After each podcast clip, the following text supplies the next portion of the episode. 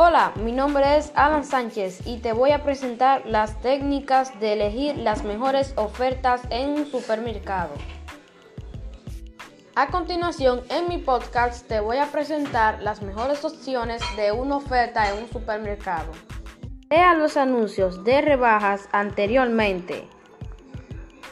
Algunos anuncios pueden decir cantidades limitadas que no se entregan en caso de falta de stock no está disponible en todas las tiendas.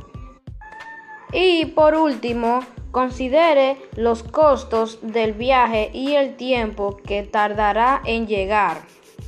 Bueno, hemos llegado a la parte final de mi podcast. Espero que le haya gustado. Bye.